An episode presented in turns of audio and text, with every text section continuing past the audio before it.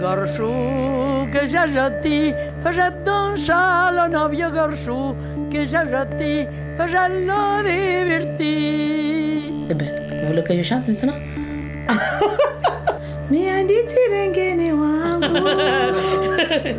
Ça, j'ai chanté le jour que je viens de voir ma fille. Bonjour, bienvenue dans Contretemps, le rendez-vous des musiques traditionnelles et populaires. Dans ce podcast, on s'invite chez des musiciens, on se remet dans leurs traces, on revisite les disques, on raconte. Oui, mais toutes, les chantes, toutes les chantes et parler amoureux, amoureuse, je t'aime.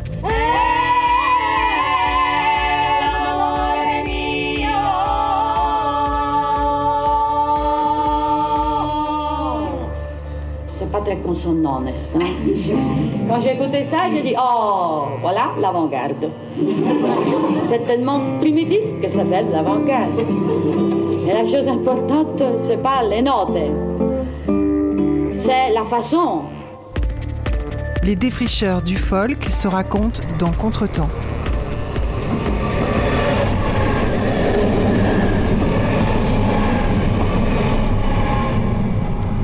Au tout début des années 70, des passionnés rebattent les cartes des musiques traditionnelles. Ils redonnent un futur à ces anciennes musiques populaires qu'on croyait périmées, enterrées, dépassées. C'est une époque d'utopie et d'ouverture tout azimut. L'heure est aux révolutions culturelles. Et à travers ces musiques traditionnelles, on cherche autre chose. Autre chose, mais quoi exactement? Ce premier cycle d'émissions est dédié aux musiciens qui ont croisé la route du Bourdon. Le Bourdon, c'est le premier folk club fondé à Paris en 1969.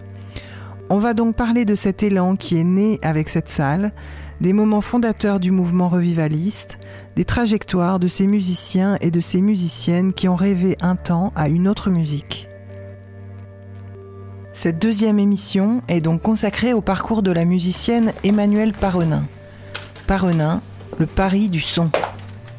Alors je sors ma, vieille copine, c'est-à-dire la plus vieille que j'ai. Les autres sont des instruments beaucoup plus récents.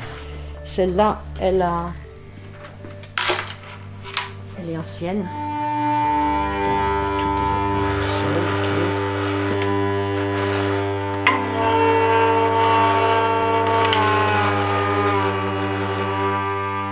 Emmanuelle Paronin rentre de voyage. Ça ne s'invente pas, elle a été confinée dans le désert avec des Touaregs au Maroc.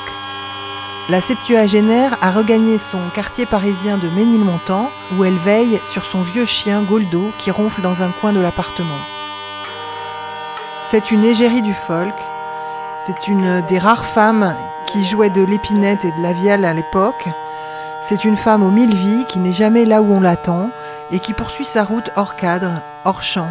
Et comme, comme j'ai été confinée dans le désert, comme je vous le disais, euh, et mais que j'avais une vielle avec moi, et elle est relativement injouable parce qu'il y a eu du sable et tout ça, que j'ai pas eu le temps d'aller chez le luthier qui habite dans le Berry. Donc voilà. Portrait d'une musicienne inspirée, portrait d'une femme en quête d'une musique de pure vibration. Alors par exemple, ça, j'ai mis un bourdon.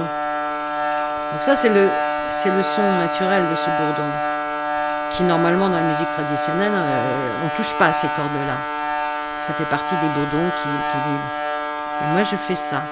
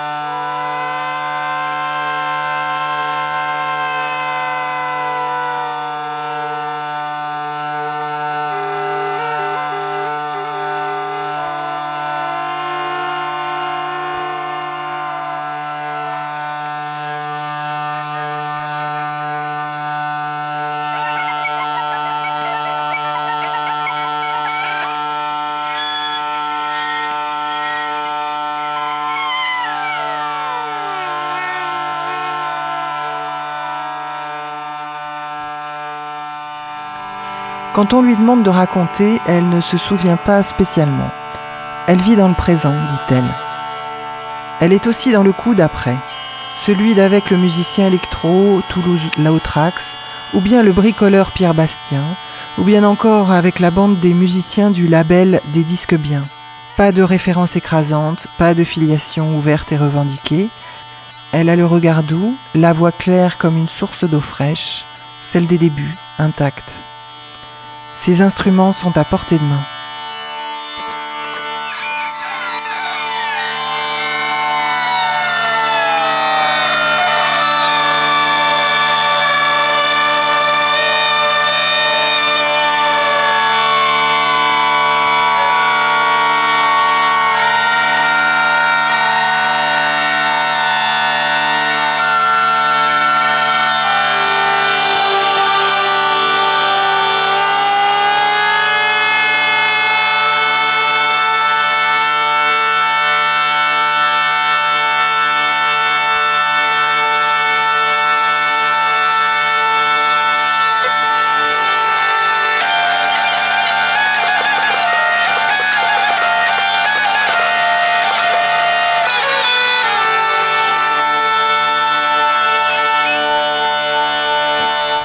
Quelle gamme C'est juste pour montrer euh, les possibles, mais cette vielle, elle est partie dans le désert, donc là, elle est un peu complètement déréglée en vérité.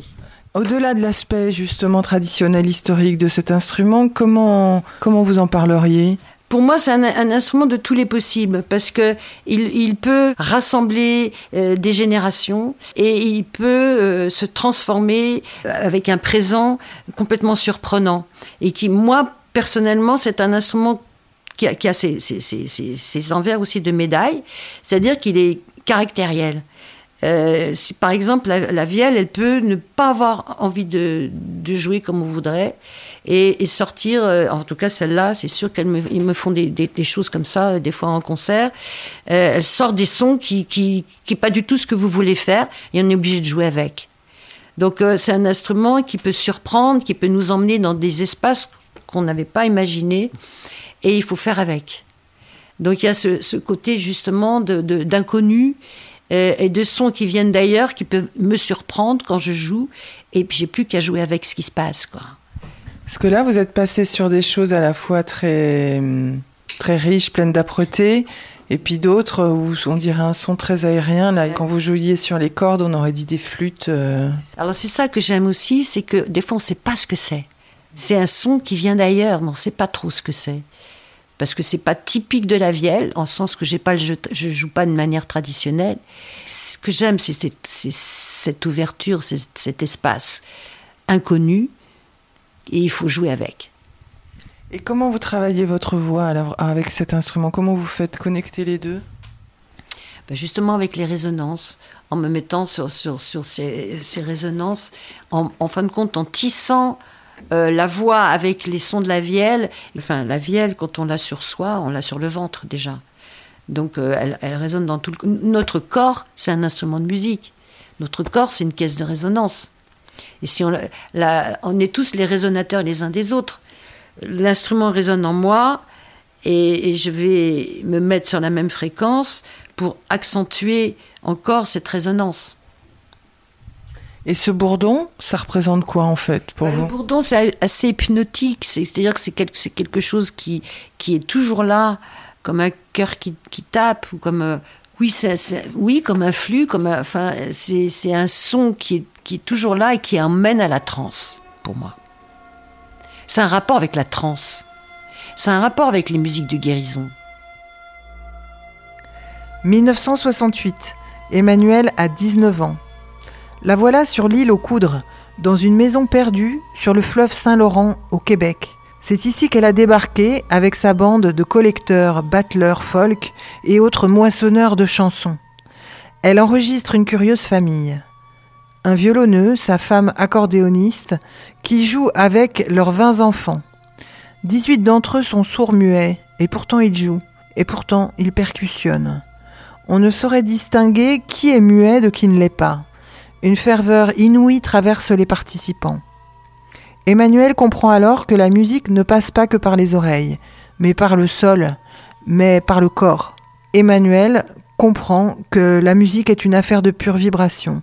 Elle abolit les malentendus et guérit les âmes. Belle Virginie, les larmes aux yeux, je viens faire mes adieux. Quand je pars pour l'Amérique où je vais droit au couchant, oh adieu donc belle Virginie, les voiles sont déjà au vent. Les voiles au vent, mon cher amant, cela m'y cause bien du tourment. Te souviens-tu d'une tempête où je le jure assurément? Tu périras dans les voyages et moi je resterai sans amant. Belle Virginie, ne crains donc rien, je suis un premier marin. Et je connais le pilotage où je suis fier dans mon vaisseau. Il ne m'arrivera aucun naufrage tant que je serai sur ces eaux. Belle Virginie, à mon retour, sois fidèle à mes amours. Je te promets, oh ma mignonne, je reviendrai dans mon pays et nous nous marierons ensemble. Adieu donc, belle Virginie. Lorsque j'étais donc assez jeune, j'allais euh, au centre américain à Paris, où il y avait ce qu'on appelle un Houtnani, Houtnani de Lionel Rochman. Euh, je ne sais pas si vous savez ce que c'est. Alors voilà, le système, on donne son nom et on nous appelle et on joue on, joue un ou deux morceaux, enfin, et n'importe qui peut venir jouer quelque chose. Et euh, juste pour la petite euh, anecdote, moi je sais que j'avais donné mon nom, mais j'ai mis un an avant d'y aller. Quand on appelait mon nom, j'étais là, je tremblais sur ma chaise et j'y allais pas. Enfin, au bout d'un an, j'y suis allée. Et euh, donc là. J'ai vu la première vielle qui était jouée par Christian Leroy-Gourand, qui était donc aussi au tout début du mouvement et qui donc jouait de la vielle, du violon aussi, chantait aussi, euh, et euh, était aussi luthier. Donc c'est lui qui a fait mon premier dulcimer. Et donc j'ai vu ma première vielle ce jour-là, et j'ai dit, ça, je veux jouer de cet instrument.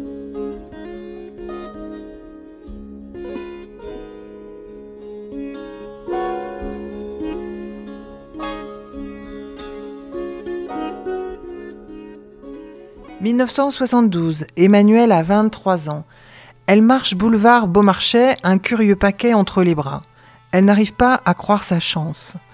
Elle revient de cette ancienne boucherie, place des Vosges, transformée en magasin d'instruments anciens. Elle convoitait depuis longtemps dans la vitrine une vielle à roue hors de prix. C'est une vielle de l'Allier, fabriquée par les prestigieux luthiers de Janza, de Marc Pimpard.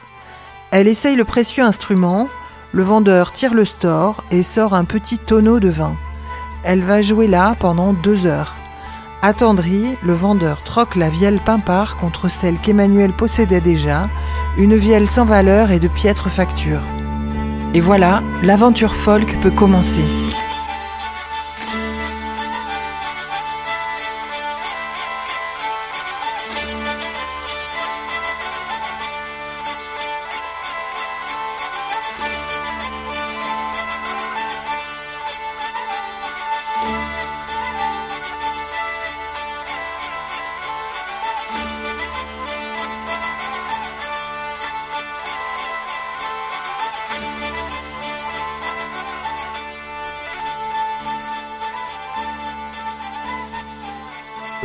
C'était c'était extraordinaire. Ça pouvait durer toute la nuit. Il y avait des musiciens, pas que de la musique traditionnelle française, on invitait des musiciens de partout. Beaucoup de musique du monde, en fait, ce qu'on appelait plus tard la musique du monde. On a appelé après, euh, qui est devenu après à la mode, la musique du monde. À l'époque, c'était pas à la mode du tout. Hmm. Et alors, est-ce que vous pouvez nous dire ce que confusément vous appelez dans ces, dans ces timbres, dans ce milieu, dans cette manière d'aborder la musique? Vous le saviez? Alors moi ce qui me plaisait beaucoup c'était la sonorité des instruments, c'était le fait que euh, sans avoir euh, passé des années au conservatoire, on pouvait prendre un instrument et, à auto, auto-apprendre. Au tout début, il n'y avait pas de professeur. Donc on a cherché les techniques euh, et on a inventé des techniques. Parce qu'on n'avait pas d'exemple. Si, on avait l'exemple sur la, Par exemple, euh, concernant l'épinette des Vosges, on avait bon, des documents sonores, des gens qui en jouaient encore, avec la manière dont ils ont joué. Moi, ce qui me, personnellement, ce qui me, plaisait, c'était, c'était cette aventure d'aller rencontrer des gens, de créer des veillées où, les gens, et, en plus de pouvoir permettre très vite à d'autres d'apprendre à jouer de ces instruments, parce qu'on a, beaucoup donné de stages. À chaque fois qu'on découvrait quelque chose et qu'on commençait à connaître la technique, on l'a, on à d'autres. Il y, a eu très tôt, en fait, cet objectif de la transmission. La transmission, le partage et la danse traditionnelle aussi. Mm. Donc on a, on a vraiment fait des balles folk où les gens dansaient, les festivals folk qu'on a, qu'on a créés à l'époque, les gens dansaient. 1970, Emmanuel a 21 ans. Sa bande est euphorique. À la suite de l'ouverture du Bourdon, en pleine agitation 68 arde, d'autres clubs ont ouvert partout en France. Ils organisent des festivals monstrueux. Elle a rencontré Phil Fromont, un surdoué du violon qui brasse toutes sortes d'influences. Folk français, old-time canadien. Elle aura avec lui un duo, puis un trio. Ensemble, ils enregistrent La Mao mariée, puis en 76 Château dans le ciel.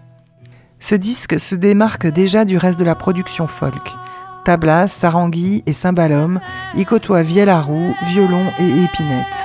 Des sonorités indiennes, moraves et roumaines se mêlent à leur folk planant. Peut-être un des tout premiers disques de world music de l'époque. Avec les titres Sirène, Sorcière et Ballade dans les bois, Emmanuel y pose les bases de son folklore personnel.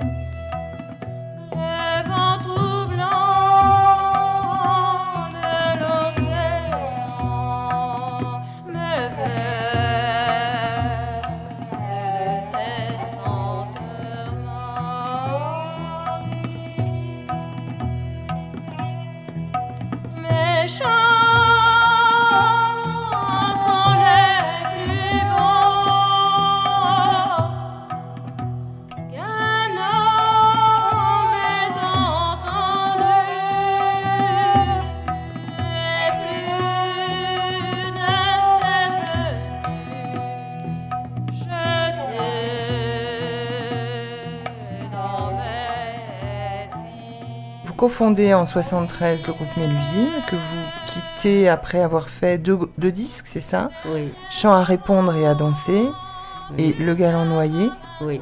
au Chant du Monde. C'est ça. En 74, vous publiez l'album La Mao mariée avec Phil Fromont. Oui. Et alors, peut-être pour revenir, il y a donc il y a, pas mal d'épinettes et puis il y a beaucoup de sonorités indiennes aussi dans cette euh, dans, bah, parce que dans Philippe, ce disque. Euh, Fromont donc et moi, on était très très intéressés par les musiques du monde. Donc on écoutait beaucoup de choses. C'est pour ça que c'est déjà présent dans, ce qu'on a fait en ce, à, cette époque-là. On, s'intéressait autant euh, à la musique de tradition française que les, traditions d'autres traditions, d'autres cultures. Donc les musiques à Bourdon Mais toujours les musiques à Bourdon. Donc euh, le nom de ce, ce folk club, il n'est pas du tout anecdotique. Ah ben non. Surtout pour vous. Surtout pour moi, oui, parce que le bourdon, euh, je continue à jouer des instruments à bourdon, donc avec une basse continue. Et la basse continue, pour moi, c'est, comme le cœur qui tape, quoi. Maintenant, je ne peux pas dire que ce soit particulièrement la musique indienne. J'en ai beaucoup, beaucoup, beaucoup écouté à l'époque. J'en écoute moins maintenant. Donc peut-être inconsciemment. Hein. En tout cas, ce n'était pas conscient. Moi, je suis issue d'une famille de musiciens. Euh, de, mon père avait créé le Quatuor Parnin, qui était donc un quatuor de musique de chambre où ils ont joué toutes les œuvres pour, euh, de musique de chant pour quatuor à cordes. Et ma mère était aussi musicienne. Et je me souviens qu'ils avaient invité des musiciens indiens. Ben, j'avais 7 ans. Donc, euh, qui avaient joué dans le salon. Donc, j'avais déjà entendu cette musique. Alors, quelles sont les personnalités musicales qui vous inspiraient à l'époque? Ah, J'écoutais aussi beaucoup de, musique traditionnelle américaine. Euh, Paul and Mary, euh, Simon Garfunkel, euh, enfin bon, des euh, Incredible String Band qui était, qui était déjà un, renouveau folk déjà dans, l'esprit. Voilà, on écoutait, puis j'écoutais des musiques du monde de partout. J'avais vraiment, j'avais une ouverture sur, sur la musique indienne, d'accord, mais j'écoutais aussi la musique de Bali, la musique du Japon, les flûtes du Japon. euh. Les, gens qui m'entouraient de, de près étaient plutôt vraiment axés sur la musique traditionnelle française. Mais euh, le Bourdon invitait, euh, très vite, il y avait des musiciens africains qui venaient. Il y avait quand même cette ouverture des musiques traditionnelles, toutes cultures confondues. Mhm. Il y avait donc ça, ça existait. Mais la- disons que moi, j'avais vraiment cette spécificité de, de m'y intéresser profondément et d'être des fois peut-être même plus attirée par ça. Mhm. C'est vrai qu'on vous appelait la sirène du folk à l'époque? Ouais, j'ai eu plein de noms, ouais. peut-être la sirène du folk, je m'en souvenais même pas, à vrai dire. Alors, il y avait deux Emmanuel. Il y avait un Emmanuel qui chantait Gaston Coulté. Et euh, alors, on- moi, on m'appelait la belle et lui la bête. Euh, En tout cas, euh, amour et folk ont fait bon ménage. Ah ben j'ai eu mes amoureux dans le milieu du folk, des, grands- des grandes histoires fortes, oui, Qui étaient aussi des aventures musicales. qui étaient aussi des aventures musicales. C'est-à-dire que ben, mes premiers amours, c'était Jean-François Dutertre, hein, donc on a enfin, beaucoup travaillé ensemble, oui, beaucoup, beaucoup. Et j'en ai eu d'autres, passions, Christian Leroy-Gourand. euh, voilà, c'était, la musique qui nous a réunis. 1974, Emmanuelle a 25 ans. Depuis 6 ans, elle écume la France et l'Europe dans un bus Volkswagen. Elle a eu un garçon, Mathieu, né d'un bref mariage avec Phil Fromont. Elle mouline sa vielle dans la MJC de Rosendal. Mathieu dort dans un hamac sur le côté de la Seine. Elle compte pour la centième fois la même histoire de bergère en introduction à la même complainte. ce qui s'est passé, parce que je m'en souviens, j'étais sur scène en train de chanter une de ces chansons traditionnelles où les femmes sont toujours en souffrance. La mot mariée, bon, les thèmes de mots mariés, de mal mariés, les thèmes de femmes qui, euh, toute leur vie, euh, sont dans les champs, euh, fatiguent, sont pas reconnues, etc. Et j'étais en train de chanter une chanson où justement la femme était comme ça en souffrance. Et je me suis dit, mais qu'est-ce que tu racontes? Ça va pas ça. Et j'ai arrêté. Et donc ça m'a donné envie de faire autre chose. En fin de compte, Jean-François, il m'a toujours dit, mais t'es complètement folle, c'est le moment où on gagne bien sa vie et où le folk est, est- devenu à la mode et où ça marche à fond que tu t'en vas. C'est vrai que j'ai fait des grosses erreurs de carrière, on va dire sur certains plans, pécuniers notamment, mais j'ai toujours fait ce que j'ai eu envie de faire et ce que j'aimais. Et la période folk, autant j'étais à fond et il y avait un feu ardent de, de- la création, de ce qu'on a euh, monté, ces festivals folk, il y avait un monde, ben, 20 000 personnes, enfin, c'était énorme.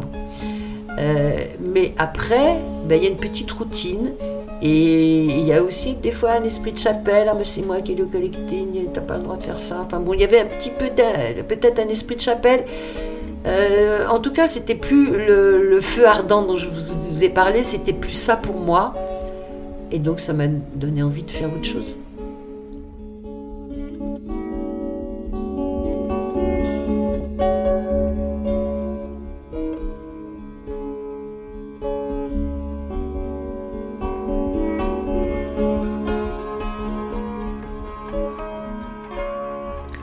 « 1977. Emmanuelle a 28 ans. Elle travaille sur son premier disque solo, sous son nom. Elle enregistre à Frémontel, dans une ferme normande, retapée en studio. Elle y a suivi un nouvel amoureux, Bruno Mény, ingénieur du son et bricoleur de musique électroacoustique, ancien élève de Yanis Xenakis. Elle enregistre Maison Rose. C'est un disque post-folk envoûtant, aux contours mal définis. Une chanson offerte par Jean-Claude Vanier ou un air traditionnel québécois y côtoie de longues plages planantes. Il est devenu fatalement un objet de collection. devrait ressortir en CD. Donc Maison Rose. Maison Rose, il est là. Alors peut-être que tu peux nous décrire le dessin, Bah l'esprit de la c'est- pochette. C'est assez incroyable cette histoire de pochette. C'est donc euh, euh, un ami de l'époque qui avait fait ce dessin. Et donc c'est une maison euh, au bord de l'eau et elle est, elle est rose. C'est vrai qu'on dirait un peu une euh, la maison d'Anne et Gretel, hein, une maison de conte. Oui, c'est ça, tout à fait. Attends une seconde. Hop. Voilà. Salut. Ça va? Ouais, toi? Oui, ça va. Bon. Je suis un peu endormi. Je suis dans Ah, ma voiture. Euh, euh, Héloïse est en train de payer des courses. Et voilà, donc la voiture va redémarrer dans pas longtemps. On va aller se mettre sur un autre parking. Et je vais rester dans le parking. Comme ça, je vais, je vais pouvoir faire l'interview depuis la voiture. ok, super. Voilà. Ernest Bergès, alias Sourdure, chanteur et musicien. Ok, alors peut-être que tu peux me dire euh, dans un premier temps comment est-ce que tu as découvert ce disque Maison Rose? Ouais, alors, euh, Maison Rose, c'est un ami, euh, Laurent Gérard, qui m'en a parlé. Euh, et du jour où je l'ai eu, euh, je l'ai beaucoup écouté. Est-ce que tu peux me donner euh, trois, trois mots qui permettraient de définir ce disque? Ouais. Euh, je dirais de la douceur, je dirais de l'exploration. Et si, il y a une autre dimension, peut-être qu'il y a un autre mot qui pourrait définir euh, quelque chose pour moi dans le disque, c'est euh, c'est qu'il y a un caractère d'intimité. euh, qui est en tension avec un registre de chansons qui est le registre plus général, plus impersonnel de la chanson traditionnelle.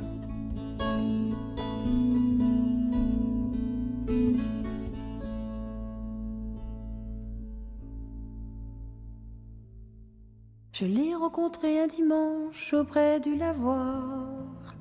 Il avait sur ses ailes blanches quelques plumes noires. Mais ses manières n'étaient pas franches et son cœur passoire. Au fond de ses yeux pervenches, pas moyen d'y voir.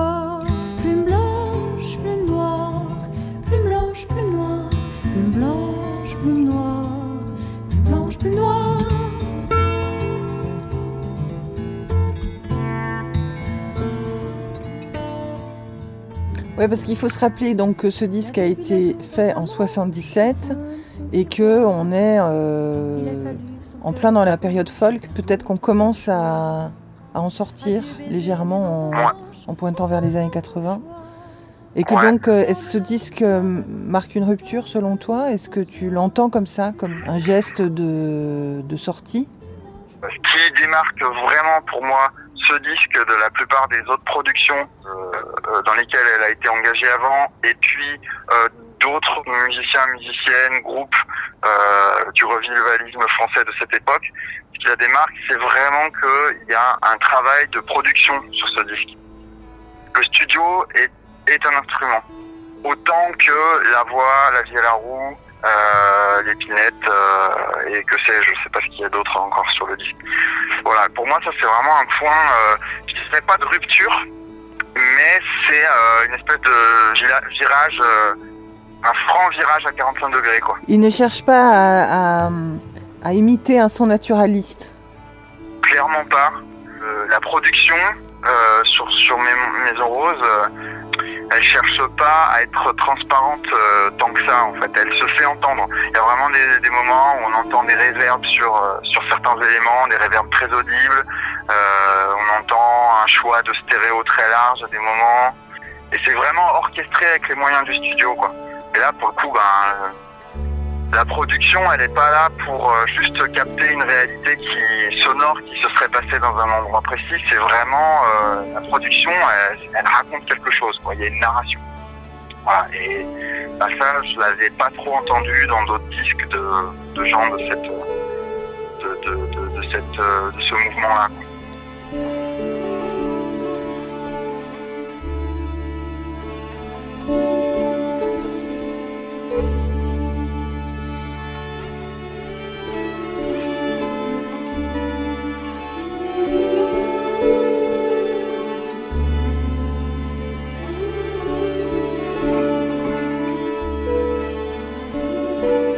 Pourrait parler de folk psychédélique ça, vous irait Alors bon, c'est un petit peu l'étiquette qu'on me met, qui sont pour moi des étiquettes, mais, mais oui, psychédélique, pourquoi? Pourquoi oui? Parce que l'époque psychédélique, euh, je me sens proche de cette époque-là, et toujours. Et ensuite, parce que ce que j'aime, c'est justement utiliser ces sonorités dans, un autre, dans une autre sphère. Des fois, je ne sais pas exprimer la musique que je fais. C'est très difficile. Alors, il y a ce terme psychédélique qui arrange bien les choses.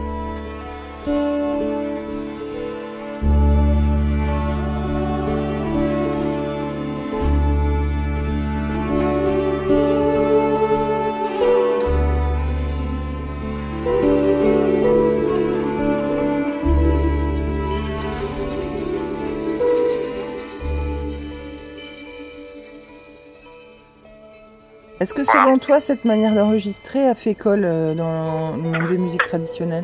J'ai du mal à, à évaluer euh, l'impact esthétique que ça a pu avoir au sein de, des différents milieux en France de musique traditionnelle. Euh, J'ai l'impression que c'est insulaire en fait, comme dit. C'est une sorte d'objet musical non identifié dans, dans ce monde des musiques traditionnelles. Je sais pas s'il est trop extérieur pour que ça ait eu un impact. Euh, voilà, et moi c'est vrai que Maison Rose, il est pas rangé à côté de des disques de collectage euh, du Massif Central euh, ou des, des groupes genre, euh, je sais pas, des Jean Meillot, euh, Louis Darouillet, tout, ce, tout ça. Il est pas à côté de ça, il, y a, il est entre Dick Hanogarn et Brigitte Fontaine, quoi. Voilà.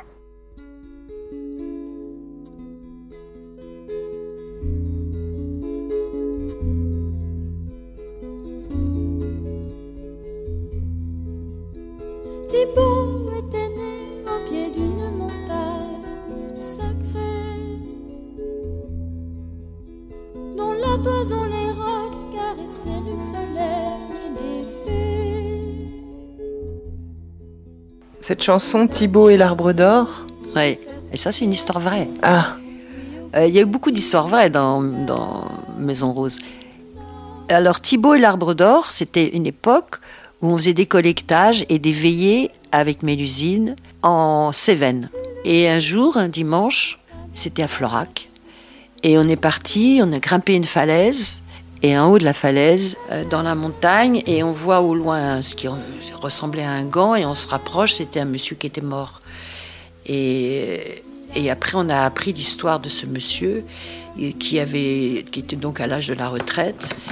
Et ses enfants voulaient le mettre en, maison de retraite. Et lui, avant de partir dans la maison de retraite, il avait planté un arbre en haut de cette falaise. Il voulait revoir son arbre. Et donc il est monté et il est mort au pied de son arbre. C'était pour y planter un arbre prenaient vie. Je tout mon être vos branches dans les airs. Un des morceaux qui, vraiment euh, euh, tranche un peu dans le disque, c'est celui qui s'appelle Topaz, qui démarre la seconde phase, si je me trompe pas, où là on entend vraiment un morceau d'expérimentation en studio, avec euh, de la vielle à roue traitée. euh, Il y a vraiment un- une transformation du timbre qui fait qu'on reconnaît pas forcément la vielle à roue. Euh, je crois qu'elle joue pas de chien, par exemple. C'est vraiment euh, euh, juste euh, les, les- cordes mélodiques. Euh, Et c'est une improvisation qui se déroule comme ça. Euh, on sent qu'ils ont passé du temps à chercher, à faire tourner la bande et voilà, ils ont ils ont tripé quoi. Et euh, derrière, t'as une espèce de, batterie, mais je sais pas comment elle est faite. On dirait de la boîte à rythme. Elle a un mouvement un peu euh, très régulier comme ça, qui fait penser à, un- à- à une rythmique euh, d'une instru de rap, avec un, délai qui se décale. euh, Enfin, je sais pas si c'est un délai, c'est peut-être deux prises de la même batterie qui se décalent, qui s'inversent. Il y a vraiment un jeu de traitement sur cette rythmique. On écoute ça presque comme un morceau de musique électronique, quoi. Donc là, c'est un espèce de moment très, euh, d'un coup très avant-gardiste et qui est assez étonnant et qui arrive en début de seconde phase. Donc on a, on a entendu euh, des morceaux instrumentaux, on a entendu des chansons de la composition de d'Emmanuel Parena. Et D'un coup, on arrive là-dessus, c'est, assez fort, quoi. Il y a un truc assez expérimental, vraiment avéré. On a un peu l'impression d'entendre un bout de, je sais pas, de On the Corner de Miles Davis ou euh, Beaches Brew. Enfin, il y a un truc d'esthétique euh, d'un coup qui, qui tranche quoi. «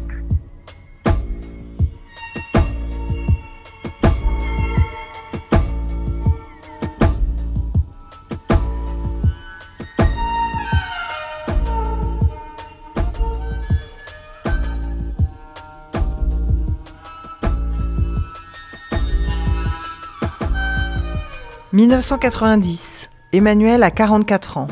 Un accident a bouleversé sa vie. Elle est devenue sourde. Un incendie a aussi brûlé toutes ses archives. Elle a passé un an en convalescence en Haute-Savoie et contre l'avis de ses médecins qui la pensaient condamnée, elle a réussi à retrouver Louis. Elle utilise ses instruments et elle chante par conduction osseuse et c'est comme ça qu'elle va réapprendre à entendre. Elle crée alors sa technique, la maillophonie, et décide de l'utiliser pour aider les autres. Elle devient art thérapeute.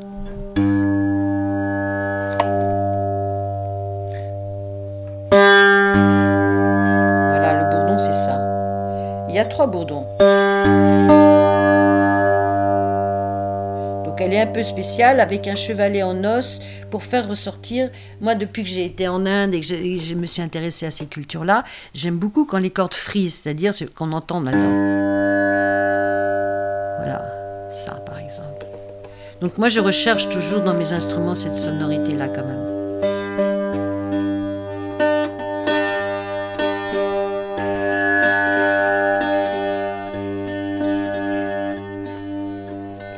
Alors pour chanter, c'est vrai que l'épinette, c'est vraiment fait pour chanter.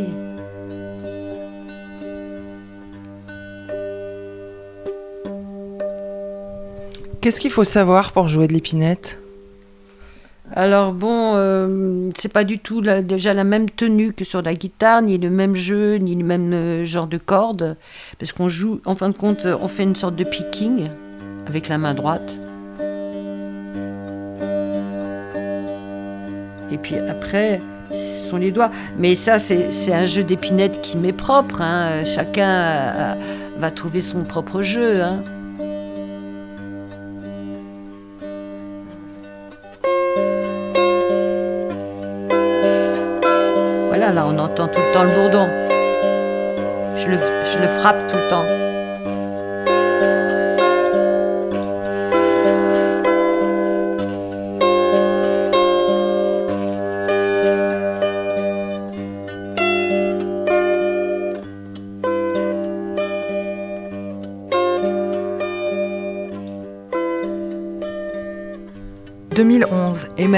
Emmanuelle a 62 ans.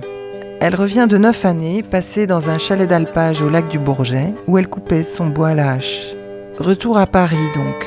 Emmanuelle est sollicitée par une nouvelle génération de musiciens. Ce sont des adeptes du culte du disque Maison Rose. Ainsi naît, avec eux, Maison Cube, son deuxième album, sur le label des disques bien. La presse salue unanimement ce retour et s'émeut du cheminement personnel d'Emmanuel, alors que déjà se creusent les fondations d'une troisième maison.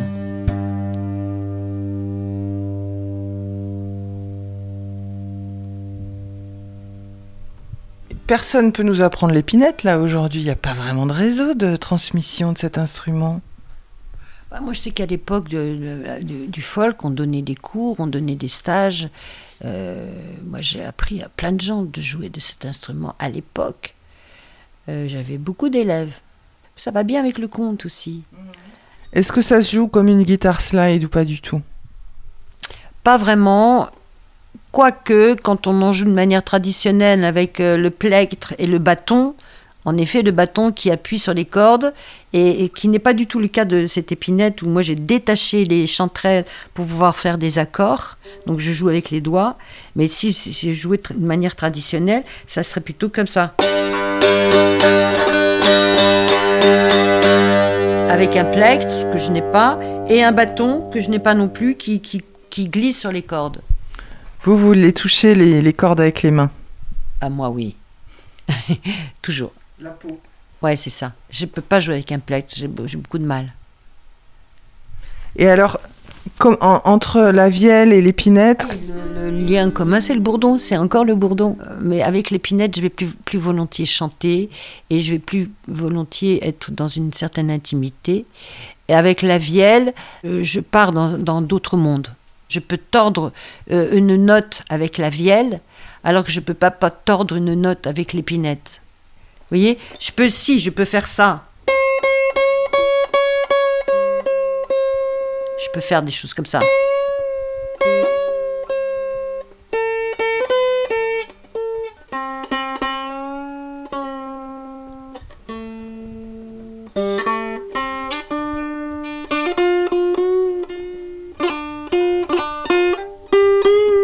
Voilà. Je peux euh, pas vraiment tordre la note, mais un peu. Avec la vielle, je peux sortir d'autres possibilités de sonores euh, qui viennent d'un autre monde. Allô? Ça va? Ça bricole? Oui, j'ai un petit chantier de, de, de- comment dire, de plomberie dans ma, dans ma salle de bain. Euh, allons-y.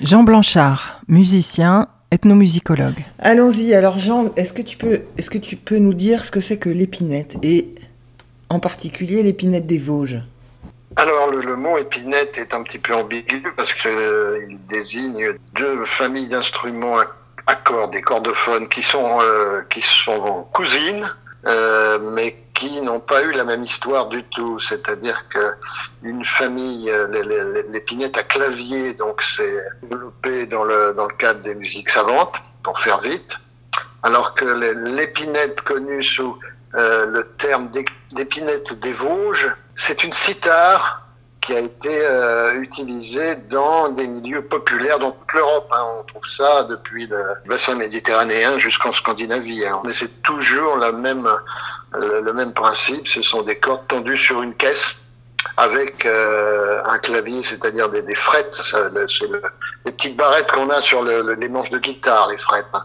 Et alors toi, tu en as joué aussi dans le groupe La Bamboche. Est-ce que tu peux parler un peu de... Est-ce que c'était un instrument à la mode, on va dire, euh, pendant les années Bourdon? Qu'est-ce que si on se concentre sur euh, euh, l'histoire de, de l'utilisation d'instruments populaires, donc l'épinette dite des Vosges, dans les années 70 euh, et même 80, et ça continue encore bien sûr, mais peut-être moins de manière moins moins importante euh, en 2020. Tout part d'un- d'une personne, c'est Jean-François Dutertre, qui a remis à l'honneur le petit instrument qu'on appelle donc épinette des Vosges ou épinette du Val d'Ajol, dont l'utilisation ne s'est jamais arrêtée depuis quelques siècles. Donc euh, Jean-François a, fait des recherches avec d'autres chercheurs dans la, région du Val d'Ajol, dans les Vosges. Ils ont retrouvé euh, bah, déjà des correspondances de l'instrument euh, avec des variantes dans la, région en question. Et puis surtout des, instruments cousins, notamment euh, dans le- le- le- l'Europe du Nord, c'est-à-dire principalement les Pays-Bas, la, la- la Flandre belge et, et le pays wallon. Est-ce que tu sais s'il y a eu des enregistrements de musiciens ou de musiciennes? Ah oui, oui, oui, on a des patrimoines sonores, hein, notamment pour l'épinette des Vosges, dont, dont la pratique n'a jamais cessé. Bon, évidemment, dans le cadre, euh, disons, de la de, de l'univers des groupes folkloriques, c'est-à-dire dans des ensembles euh, où on a plusieurs instruments de même type qui jouent, euh, alors que, si je me souviens bien, c'était plutôt un instrument d'intimité familiale euh, qu'on posait sur une table en bois, par exemple, où on augmente la, la résonance des cordes graves. Et c'était utilisé dans ce cadre familial pour, pour des soirées, euh, disons, de- qu'on appelle réveillées maintenant, mais des soirées a- avec un cercle très restreint de, de participants. Ok Jean, et alors qu'est-ce qui se passe dans les années 70 avec cet instrument? Il y a eu tout un, tout un phénomène qu'on qu'on rencontre dans la, la nouvelle lutherie, la nouvelle facture instrumentale des instruments traditionnels entre la demande des musiciens, des néo-joueurs d'épinette et, et des gens qui sont improvisés euh, luthiers. Et euh, donc on a vu une évolution organologique de l'instrument qui, dont les, la, la caisse de résonance a grossi, grandi, s'est allongée. Pour avoir plus euh, de, fréquences graves euh, dans l'instrument. Euh. Et puis on a rajouté aussi des cordes bourdon en, nombre plus important que sur l'instrument d'origine. Et puis surtout du côté du clavier, on a fait évoluer le, clavier de manière à pouvoir obtenir un jeu polyphonique par exemple, ce qui a permis d'adapter des, des doigtés d'attaque des cordes, entre autres héritées du, du fameux picking qu'on rencontre dans le banjo et la, guitare folk euh, aux États-Unis. Donc du coup, une petite adaptation, euh, une petite incursion américaine dans un instrument de tradition européenne, quoi. Exactement, ça a été favorisé aussi par le fait que dans la famille des sitars populaires euh, existe aussi dans les traditions nord-américaines un autre instrument qui s'appelle le dulcimer, qui a suivi lui aussi les mêmes évolutions euh, organologique et la même euh, suite aux demandes des musiciens. C'est toujours comme ça que ça se passe. Ok. Merci Jean Blanchard pour cette petite parenthèse euh, organologique. Maintenant, revenons à Emmanuel. par rapport aux utopies du folk, aux idéaux du folk, parce que c'était aussi une musique chargée d'utopie et d'espoir hein, pour un monde meilleur et tout ça. Oui. Je voudrais savoir ce que vous avez aimé, ce que vous avez embrassé comme cause et ce que vous avez gardé Alors moi, ce que j'ai particulièrement aimé dans toute cette époque, c'était le partage.